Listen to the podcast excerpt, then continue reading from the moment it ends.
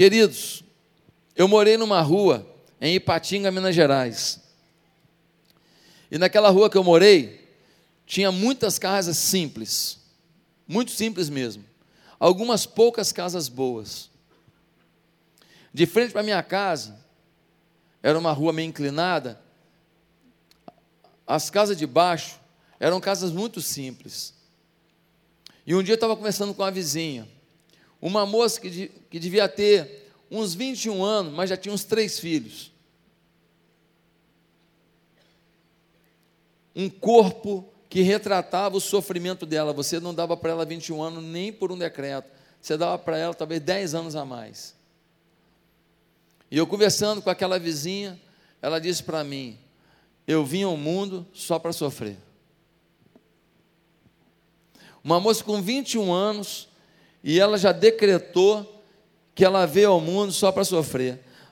Aí você diz assim: Meu Deus, que absurdo. Deixa eu te falar uma coisa. Muitos de nós, muitos de nós,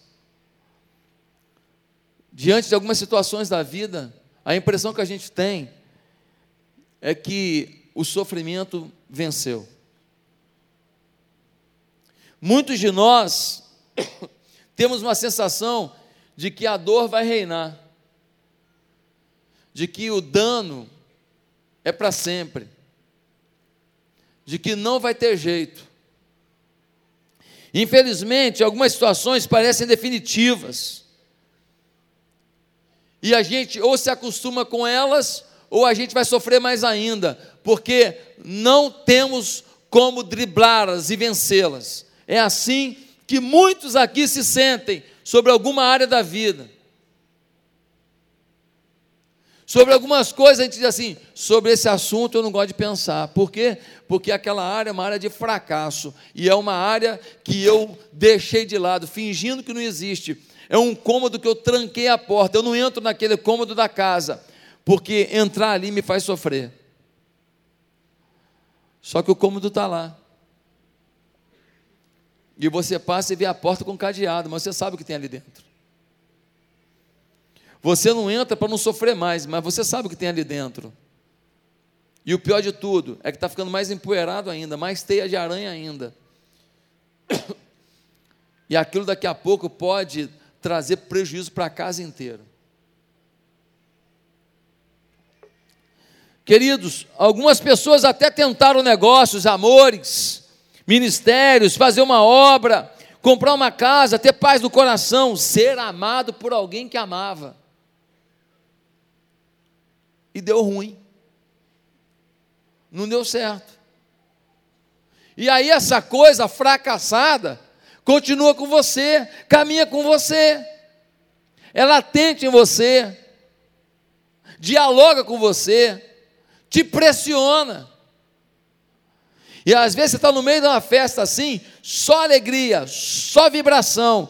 Alguma coisa acontece que lembra aquele fato, e você sai da alegria para o cemitério emocionalmente em fração de segundos.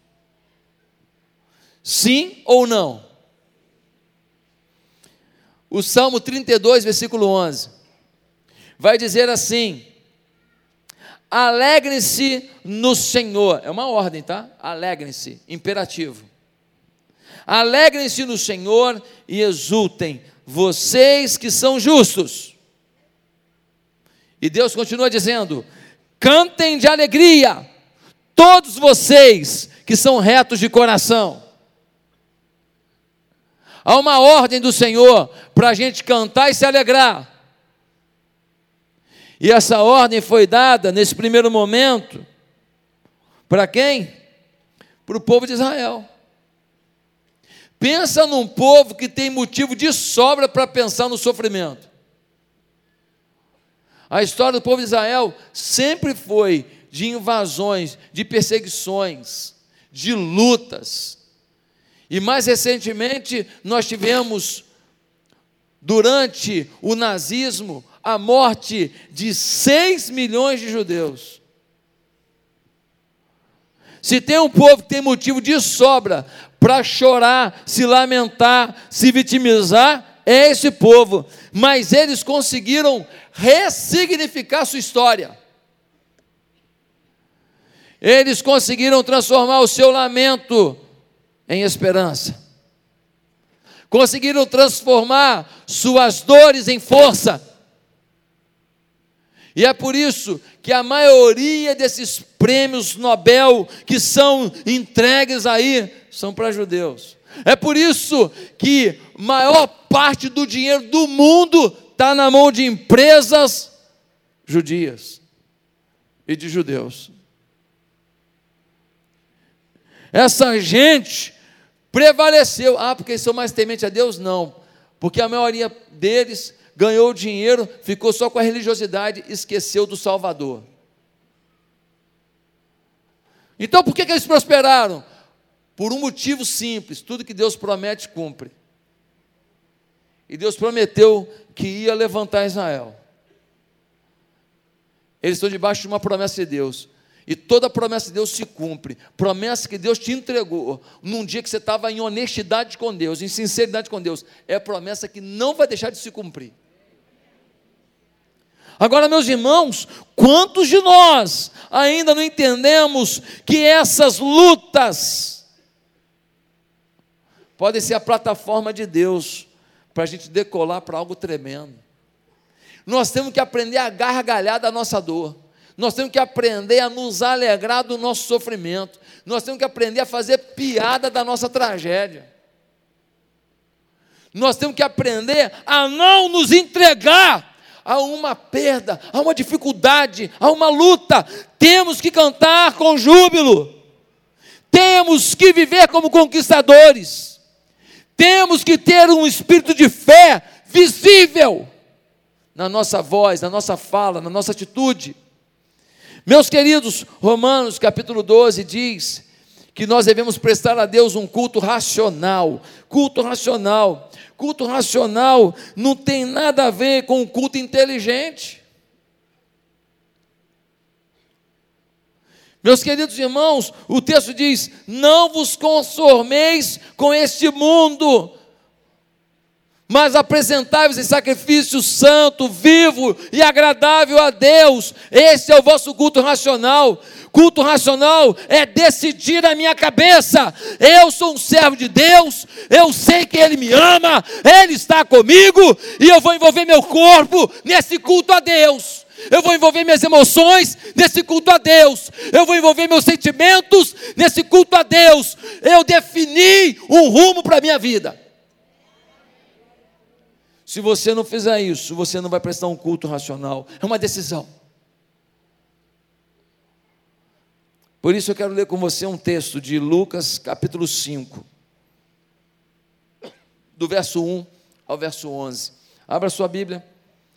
Lucas, capítulo 5, do verso 1 ao verso 11.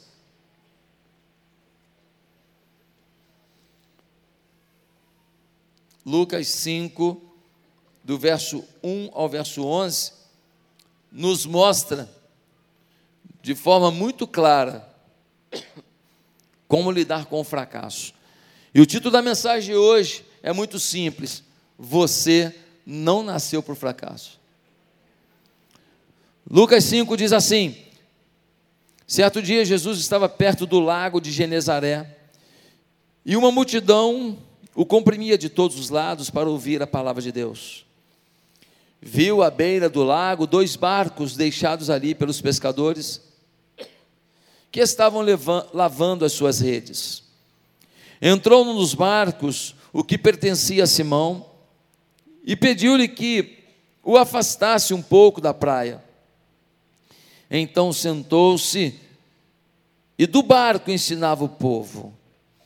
Tendo acabado de falar, disse a Simão: Vá para onde as águas são mais fundas, e a todos lancem as redes para a pesca. Simão respondeu: Mestre, esforçamo-nos a noite inteira e não pegamos nada. Mas porque és tu quem estás dizendo isto, vou lançar as redes. Quando fizeram, pegaram tal quantidade de peixes que as redes começaram a rasgar-se. Então fizeram sinais a seus companheiros. no outro barco para que viessem ajudá-los. E eles vieram e encheram ambos os barcos, ao ponto de começarem a afundar. Quando Simão Pedro viu isso, prostrou-se aos pés de Jesus e disse: Afasta-te de mim, Senhor, porque eu sou um homem pecador.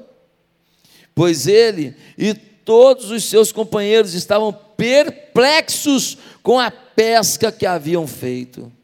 Como também Tiago e João, os filhos de Zebedeu, sócios de Simão. Jesus disse a Simão: Não tenha medo, de agora em diante você será pescador de homens. Eles então arrastaram seus barcos para a praia, deixaram tudo e o seguiram. Meu querido, o fracasso do artilheiro é não fazer gol. O fracasso do goleiro é tomar frango. O fracasso do pescador é não pescar.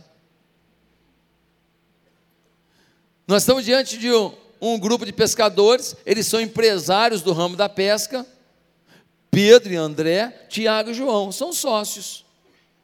Eles trabalham juntos e eles têm ali um sistema de cotas para a produção de pesca deles. E eles se prepararam, se arquitetaram, saíram de noite para poder ter o ganha-pão deles. E foram trabalhar a noite inteira. No final, não pegaram nem uma sardinha anorexa. Quatro homens trabalhando, famílias esperando, os filhos esperando, e os caras trabalhando a noite inteira e nada, querido. Se você não produz, você não come. Quando você é um empreendedor, sim ou não?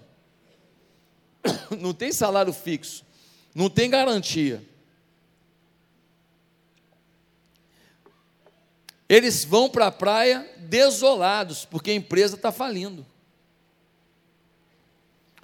O fracasso é total, não pegar nada. Quem aqui já foi pescar, pescou horas e nunca pegou nada com rede? Pô, pelo amor de Deus, é desesperador. Nunca aconteceu comigo, não, porque eu sou um pescador de altíssimo nível. Uma vez eu peguei um peixe, olha. Papo de pescador já, né? Gente, fracasso total, fracasso total. Nisso vem Jesus. Pedro, André, Tiago, João já tinham tido algum contato com Jesus, mas não eram seguidores dele ainda. Eles estão lá lavando a rede. Por que está lavando a rede? Porque se você for pescar com a rede suja, o peixe vê a sujeira e não vai para a rede. Então, se você quer salvar vidas, lave a rede da sua vida. E aí eles estão lá lavando a rede, Jesus chega com a multidão, e Jesus está sendo comprimido, um monte de gente, um do lado, outro do outro, e Jesus vira para ele e fala assim: Olha só, eu estou precisando desse barco aqui. Ele sobe no barco, é um barco de Pedro ele sobe no barco de Simão Pedro, ele pede para eles jogarem o barco um pouco para frente, ele joga uma âncora para ele ficar um pouco para frente, e Jesus daquele barco, ele senta ali e ele começa a ensinar e a pregar e a ministrar sobre a multidão. Naquele momento fica todo mundo bem impressionado com as palavras e com os ensinos de Jesus. De repente, Jesus interrompe a sua pregação, interrompe o seu ensino, vira para Pedro, Tiago, João e fala para eles assim: agora vocês vão pegar o barquinho, vocês vão para aquela área funda lá, e vocês vão chegar lá e vão jogar a rede. Pedro fala assim: olha, o senhor vai me desculpar, de pesca quem entende somos nós, mas assim, porque o Senhor está falando, eu vou, tá? Porque nós ficamos a noite inteira fazendo exatamente isso, jogamos lá também, tá? Não pegamos nada. Nós estamos exaustos aqui e não temos nem um peixe para a gente comer, fortalecer o nosso corpo para trabalhar de novo amanhã. Nós não pegamos nada, nós estamos desesperados, fracassados. Mas porque o Senhor falou, nós vamos fazer. E Pedro vai e eles jogam a rede. Joga a rede, não deixa lá esperando muito, não. Joga e puxa. Você já viu alguém pegar um monte de peixe, jogou e puxou? Só se está vindo um cardume, você viu o cardume e você preparou. Eles jogaram a, a, rede e puxam. Quando ele começa a puxar, é tanto peixe que a rede começa a rasgar. Eles falam para o outro barco, são dois barcos. Eles falam: vem ajudar a gente, vem ajudar. O outro barco cola do lado, eles vão puxando um pedaço da rede, vão pegando os peixes, jogando assim, puxando a rede, jogando os peixes, e enche um barco e enche o outro. É tanto peixe que o barco começa a afundar. Eles têm que remar rápido, o barco já entrando água, é peixe demais. E eles chegam na praia. Quando chega na praia, Pedro se curva diante de Jesus e fala: Não fica perto de mim, não, que eu sou pecador. Naquele dia, Jesus faz um convite para eles: Venham comigo, não para pescar mais peixe, mas para serem pescadores de homens. E diz o texto que eles largam tudo e vão com Jesus. Esses caras vão com Jesus e o que acontece com eles? Eles se tornam os maiores ícones da história. Nós estamos aqui agora porque estes apóstolos de Jesus, eles pregaram o Evangelho, mudaram a história da sociedade, e o Evangelho chegou até a minha casa e a sua casa. E essa semana, quando a gente entregou comida, alimento, é, roupa, um monte de coisa, quando é, foi feito limpeza em, em asilo, pintura em asilo, um monte de coisa que essa igreja fez nos nossos atos de generosidade. Sabe por que nós fizemos? Porque o Evangelho chegou aqui, através deles. Eles entraram para a história, dois mil anos depois, nós estamos aqui vivendo em função dos ensinos que Jesus passou para eles e do exemplo que eles deixaram da vida em Cristo. Você não sabe nem o nome de seis presidentes da República seguidos aí. Você só fala dos mais ladrões porque você lembra porque estava na imprensa o tempo inteiro. Os que não foram tão ladrões, você nem sabe o nome. Você não fala seis, você fala. É, é, é, tem o fulano também. Lembra do topete? Quem lembra do topete? Como é que era o nome? Aí, ó, tem uns que sabem, outros falam assim, pô, topete? Foi presidente do seu país. Se falar da, das décadas hum, lá de 70, para lá, e aí que não lembra mesmo. Mas as palavras desses homens ficaram, as atitudes desses homens ficaram. Eles saem do fracasso para o sucesso. Meus amados irmãos, hoje eu queria dizer uma coisa para a sua vida: você não nasceu para o fracasso, mas não nasceu mesmo. Você nasceu para o sucesso. Deus quer pegar a área fracassada da tua vida e fazer uma revolução hoje. Deus quer eliminar da sua vida qualquer frustração que interrompa a sua caminhada de sucesso. Deus quer arrancar qualquer dor, qualquer culpa que faz você não andar para frente. Deus hoje quer trazer você para uma nova visão, deixando seu fracasso no altar do Senhor. E no altar não falta fogo do Senhor para queimar o teu fracasso e decretar sobre a tua vida um tempo de esperança, de vitória, de sucesso, de realizações, de paz. Pastor, quem está pronto para vencer o fracasso? Eu quero te falar, hoje, exatamente isso. Primeiro, você estará pronto para vencer qualquer fracasso, se teus ofícios e bens estiverem à disposição de Deus. Como assim, pastor? Quando você vê Pedro no versículo 3, vê que ele tem um barco, ele é um empreendedor, ele tem um, um barco próprio.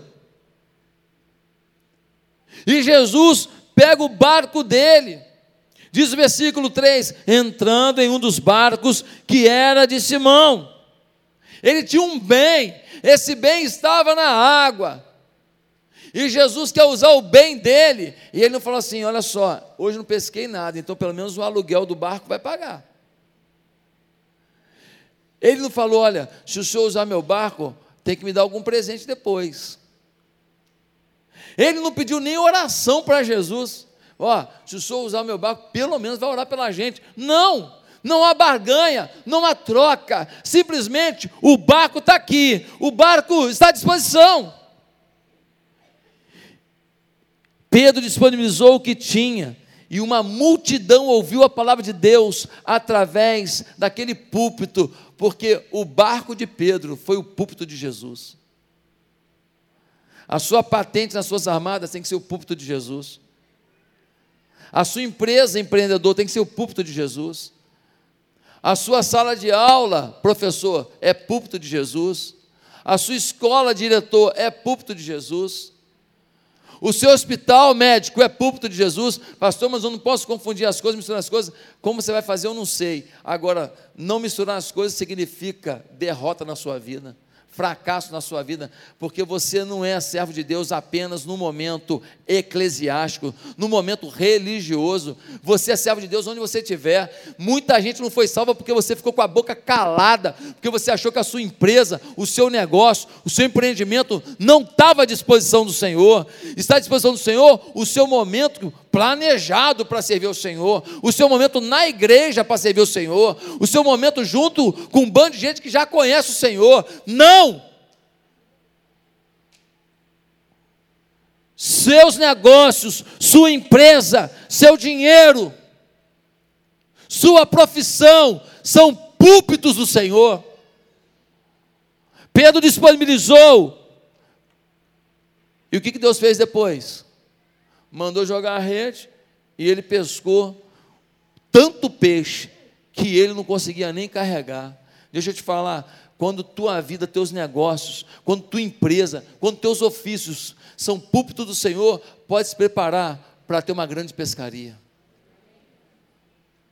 Pode se preparar, porque o teu negócio, a tua agência, o teu local de trabalho, a tua função é obra de Deus. Queridos, quando a pessoa entende que seu dinheiro, seu carro, seu talento, seu dom deve estar nas mãos do Senhor, Deus sabe que pode acrescentar, porque o que ele acrescentar também vai ser usado para a obra do Senhor. Agora, quando que você tem é para o seu uso, se Deus acrescentar mais uma coisa, mais egoísta você fica, porque é mais coisa que só você usa. Quem entendeu? Do you understand? Que isso, hein? Meus amados irmãos, o dia que você entender que seu barco de pesca é seu púlpito para anunciar o amor de Deus, Deus fará parte do seu ofício, do seu negócio, do seu projeto. Segundo lugar, pastor, quando é que eu estou pronto para vencer qualquer fracasso? Você está pronto para vencer qualquer fracasso se perceber que as frustrações da vida não significam que Deus te esqueceu. Se você entender que as frustrações da vida não significam que Deus te esqueceu. No versículo 4, a gente vê uma coisa tão forte, mas tão forte. Jesus está pregando, pregando, pregando. De repente, ele para. Ninguém falou nada com ele. Ninguém falou que pescou a noite inteira e não pegou nada. Ninguém fala, Senhor, a gente não tem nem o que comer. Senhor, nós não sabemos o que vamos falar para os nossos filhos quando chegar em casa. Ninguém falou nada. Eles simplesmente deram o barco e estão ali ouvindo a palavra. E Jesus fala assim: agora vamos parar aqui. Pega o barquinho, vai ali no fundo ali e joga a rede. Sabe por quê? Porque Jesus não esqueceu daqueles homens. Mesmo sem eles terem falado nada, Jesus sabia o que eles precisavam. Às vezes na vida, parece que Jesus esqueceu a gente, porque a gente pediu, pediu, pediu e nada aconteceu, sim ou não? Às vezes na vida, a gente pediu, pediu, pediu, pediu, pediu e pediu, e clamou, e pediu para a gente orar com a gente, e foi para a vigília, e não aconteceu. A sensação é que Deus nos abandonou. Eu quero te garantir que Deus está ouvindo cada oração que você faz. Você pode não estar sentindo Deus, mas Deus está sentindo você. Você pode estar achando que Deus não está nem aí, mas Deus está aí. Não tem uma oração sincera que você faça que não cheguem ao trono de Deus. Deus está te ouvindo, pastor. Mas eu estou há muitos anos clamando. Eu não sei se você está clamando certo. Eu não sei se você precisa aprimorar esse clamor. Eu não sei se tem alguma coisa na sua vida que você tem que mudar junto com o clamor. Mas eu quero te falar que cada clamor teu está chegando a Deus. Ele não esqueceu. Ele interrompe daqui a pouco a pregação e fala: lança a tua rede que chegou a hora da tua pesca. A gente não pode desistir de Deus, desistir das coisas, mas tem gente que ao, ao invés de crer nisso, prefere se tornar amargo.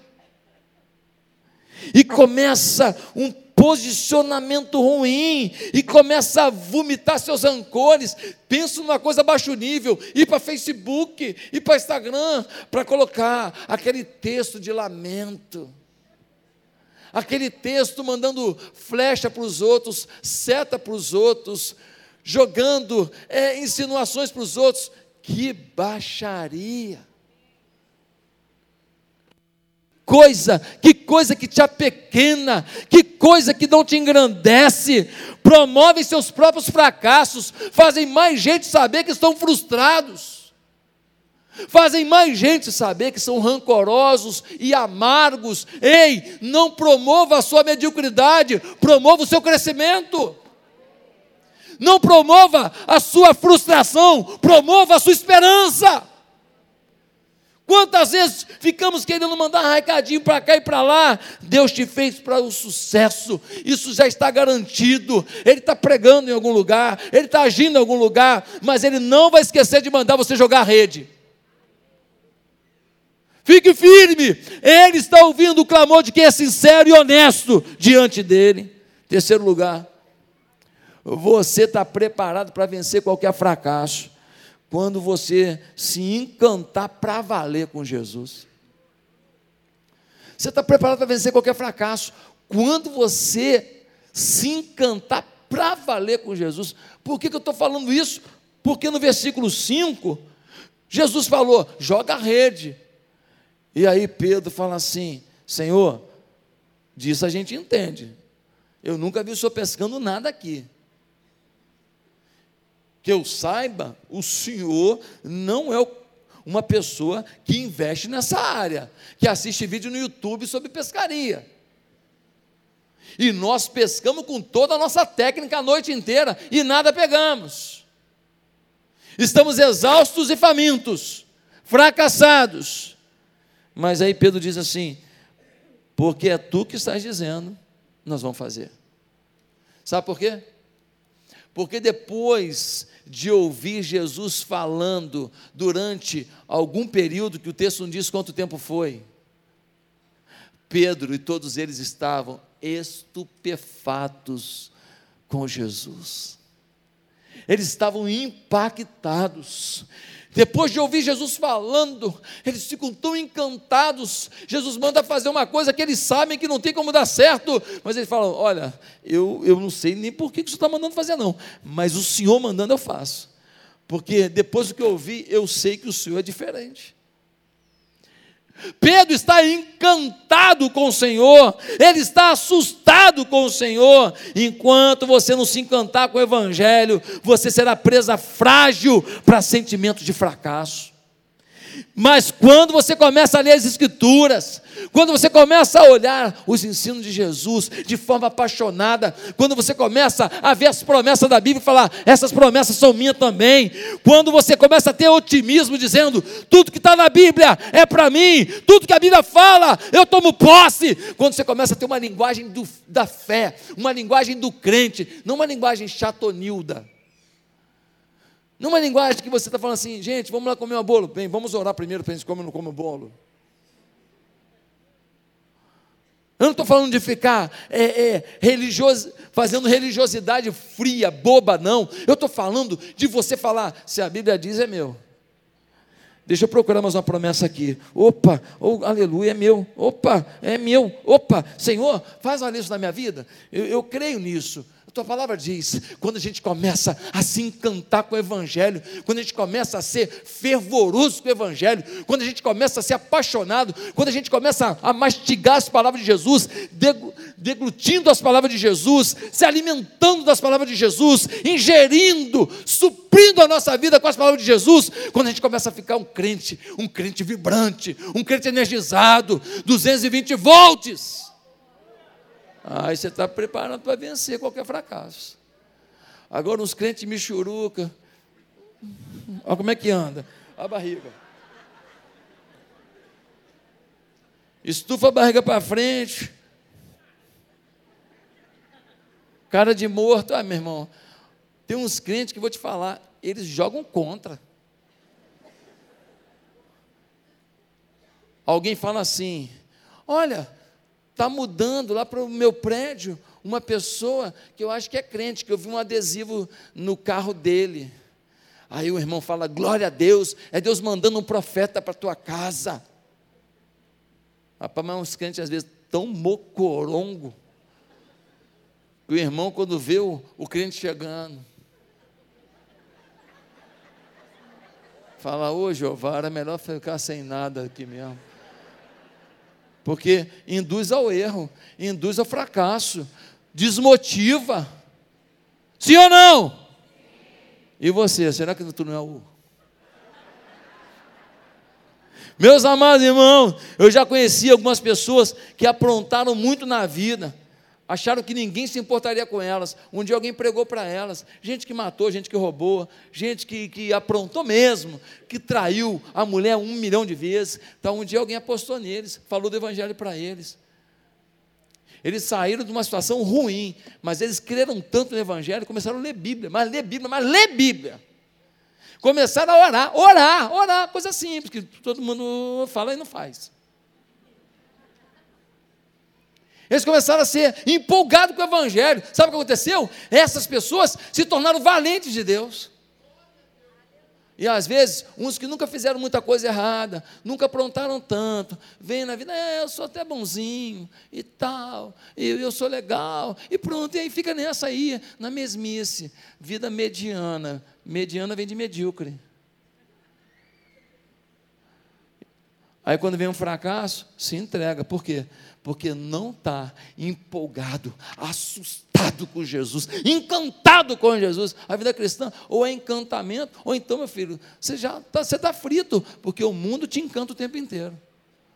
É mulher para encantar, é homem para encantar, é dinheiro para encantar, é bebida para encantar, é noitada para encantar, é vaidade para encantar. Quarto lugar, quando você está preparado para vencer qualquer fracasso, quando tiver pessoas confiáveis para o ajudar nos momentos difíceis. Olha o que diz o versículo 6: Quando fizeram, pegaram tal quantidade de peixes que as redes começaram a rasgar-se. Então fizeram sinais a seus companheiros no outro barco para que viessem ajudá-los. E eles vieram e encheram ambos os barcos. Tem momentos em que você pode perder sua bênção, sua chance, se não tiver alguém para te ajudar a carregar sua pescaria. Tem momentos que você precisa de gente na sua vida. Agora, gente confiável. Eles trouxeram para ajudar a pegar os peixes, gente que entende disso, gente que sabe tirar o peixe da rede. Vai você meter a mão num peixe de qualquer maneira para tirar da rede, você até machuca a mão. Eles trouxeram gente competente para ajudá-los a rapidinho tirando os peixes da rede e jogando no barco. Você na vida precisa de pessoas confiáveis. Você não é exclusividade, você não é único, você está num celeiro social. Tem gente que está na igreja, nessa multidão, quase 4 mil pessoas, e está sozinho. Se somar com os que estão lá fora, é mais de 4 mil hoje aqui na igreja, muito mais de 4 mil. Só lá nas crianças, é uma multidão, centenas de crianças.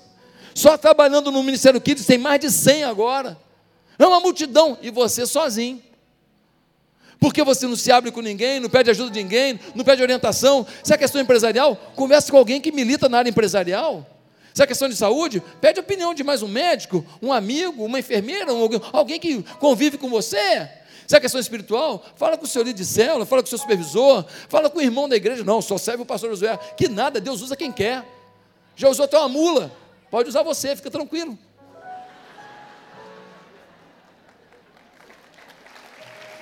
Deus usa qualquer um, gente. Usou uma mula, vai me usar, usa você. Ele usa quem quer. A mula falou, a gente fala também. A mula não é melhor que a gente, não, uai. Nós temos que acreditar nisso. Difícil. Ah, pastor, infelizmente, as pessoas têm a mania de confiar nas pessoas menos confiáveis. Tem filho que confia mais no professor da faculdade do que no pai. E na mãe que deu o peito com leite. Tem jovem aqui que acredita mais nos colegas da, da escola, na molecada das festas do que no pastor que orienta. Se a gente começa a confiar em quem não é confiável, a gente dança. Infelizmente, muitos estão escolhendo mal. Em quinto lugar, você está preparado para vencer qualquer fracasso quando eliminar de sua vida os motivos para o seu atual fracasso. Quando eliminar da sua vida os motivos para o seu atual fracasso. No versículo 7, a gente vê uma coisa muito importante. Diz assim: no versículo 7. Então fizeram sinais de seus companheiros no outro barco para que viessem ajudá-los, e eles vieram e encheram ambos os barcos. Aí diz o texto: a ponto de começarem a afundar. Ei, o sucesso traz risco. Todo sucesso traz risco. Você fica com mais dinheiro, você tem mais chance de fazer besteira. Você fica mais famoso, mais chance de fazer besteira. Sua casa está mais bonita, mais chance de fazer besteira. Você foi promovido na empresa, mais chance de, de tratar a gente mal. Seus negócios avançaram, mais chance de fazer um negócio desonesto. Todo sucesso traz risco. E a pergunta é: você quer vencer um fracasso? A boa pergunta é: o que você tem que mudar em você? diante da sua oportunidade de sucesso para não ter o mesmo fracasso. Deus, eu, eu avancei, avancei, eu não sei ainda o que deu errado e agora o fracasso chegou. Ei, se você não mudar a forma que você sempre agiu, você pode até se levantar de novo, que vai jogar tudo fora de novo. Eles precisavam identificar o que estava errado. Eles perceberam, e a rede está rasgando, e nós não temos como fazer. Então eles pediram para vir ajuda, e eles começaram a pegar os peixes e jogar no barco. Eles mudaram a forma de fazer.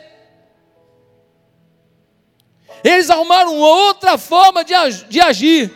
Quando a rede está cheia demais, corremos o risco de sermos jogados na água ou de ver o barco afundar. Queridos, ninguém fica rico, tem promoção, passa a se vestir melhor, recebe mais reconhecimento no trabalho, ou mesmo ministério, sem risco de com tanto peixe ver o seu barco afundar. O que, que te fez afundar em algum momento da tua vida? Foi uma amizade? Foi um namoro? Foi alguém dentro da igreja que te botou pilha? Te botou, ah, eu tenho minhas restrições à visão? Cuidado, porque o fracasso de hoje, ele pode não durar muito tempo, mas o sucesso de amanhã pode ser muito rápido, se você não mudar a postura que você teve para ter o fracasso que hoje você experimenta. Ah, eu queria tanto meu marido de volta, para quê? Você está tá querendo que estava antes?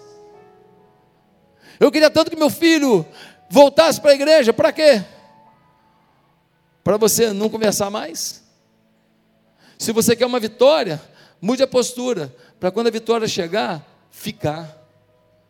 Em último lugar, em último lugar, quando você está preparado para vencer qualquer fracasso, quando o seu temor a Deus for evidenciado também na hora do sucesso.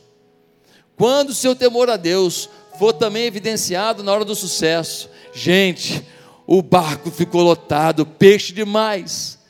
É hora de Pedro procurar a feira, vender tudo, escoar a produção, fazer dinheiro, voltar para casa, levar uns peixes baneiro, levar um badejão para casa, levar um, um, um namorado para casa. É hora de festa. Não. Olha o que diz o versículo 8.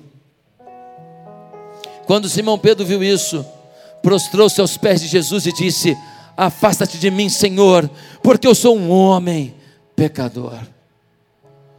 Sabe quando você está preparado para vencer qualquer fracasso? Quando o seu temor a Deus for maior do que o teu sucesso. Senão o teu sucesso de hoje vai ser o teu fracasso de amanhã. Meus amados irmãos, três atitudes Pedro teve. Primeiro, percebeu a pecaminosidade. Senhor, eu sou pecador. Segundo, reconheceu quem Jesus era, ele chama Jesus de Senhor. Terceiro, ele abre mão de tudo por Jesus, porque no verso 11 vai dizer que Jesus vira para eles e falam: gente, vocês estão aí com peixe à beça, né? Vocês acabaram de bater o recorde mundial de pescaria em água doce. Vocês estão com peixe, nunca ninguém pegou tanto peixe com uma redinha dessa. Vocês bateram um recorde mundial. Mas deixa eu te falar, eu tenho uma proposta melhor. Sejam pescadores de homens, vem para o meu ministério. Diz o texto, no versículo 11: deixaram tudo e o seguiram. Gente, deixa eu te falar. Eu acho que eu ia falar para Jesus: Jesus, então vou só fechar, vender esses peixes aqui e nós vamos com o Senhor. Não é mais prático? Ele me deu essa peixada toda à toa. Seria mais fácil para mim dizer: Senhor, então é o seguinte, eu vou só é, fazer um, um, combinado com alguém aqui, mandar uns peixes lá para casa, para minha mulher, para minha sogra, aquela sogra, aquela que o senhor curou, aquela que vai curar, aquela. Eu vou mandar uns peixinhos lá e assim. Aí a gente vai com o senhor, não, deixaram tudo. O barco era de quem? O barco que Jesus usou? De? De Pedro. Deixa eu te falar, você deixa um barco para trás? O dia que você estiver disposto a deixar o seu barco para trás, você vai ver o que é caminhar com o Senhor dos Senhores.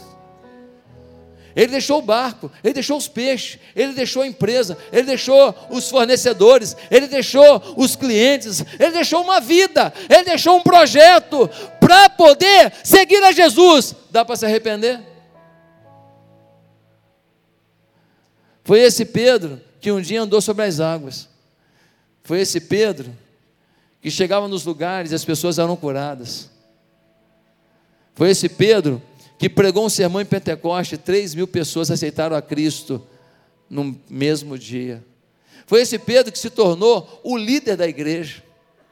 Foi esse Pedro que se tornou um obstáculo às obras de Satanás do mundo. Sabe por quê? Porque um dia fez a escolha certa. Querido, hoje eu quero te desafiar a você se arrepender, mostrar temor a Deus e falar a partir de hoje: fracasso não faz parte da minha vida, porque eu não nasci por fracasso e eu vou viver uma vida fervorosa e temente a Deus. Eu sei que eu sou um pecador, mas Ele me ama. Ele me ama e Ele tem projeto na minha vida, e não há fracasso que vai me paralisar. E eu não vou viver de mimimi, de vitimização, de Facebook falando, oh, que dia triste. Não! Eu vou viver um novo tempo de esperança, um novo tempo de fé, eu vou ser uma pessoa ousada, eu vou influenciar pessoas a amarem mais a Deus, eu serei alguém que vai colocar o meu barco como púlpito do Senhor, a minha empresa como púlpito do Senhor, os meus negócios como púlpito do Senhor, eu não tenho vergonha de dizer quem sou e para onde vou. Se você fizer isso hoje, Deus muda a sua história. E o fracasso você vai deixar no altar de Deus. E o Senhor vai tacar fogo nesse negócio e queimar esse fracasso, para você sair daqui para o rumo de vitória.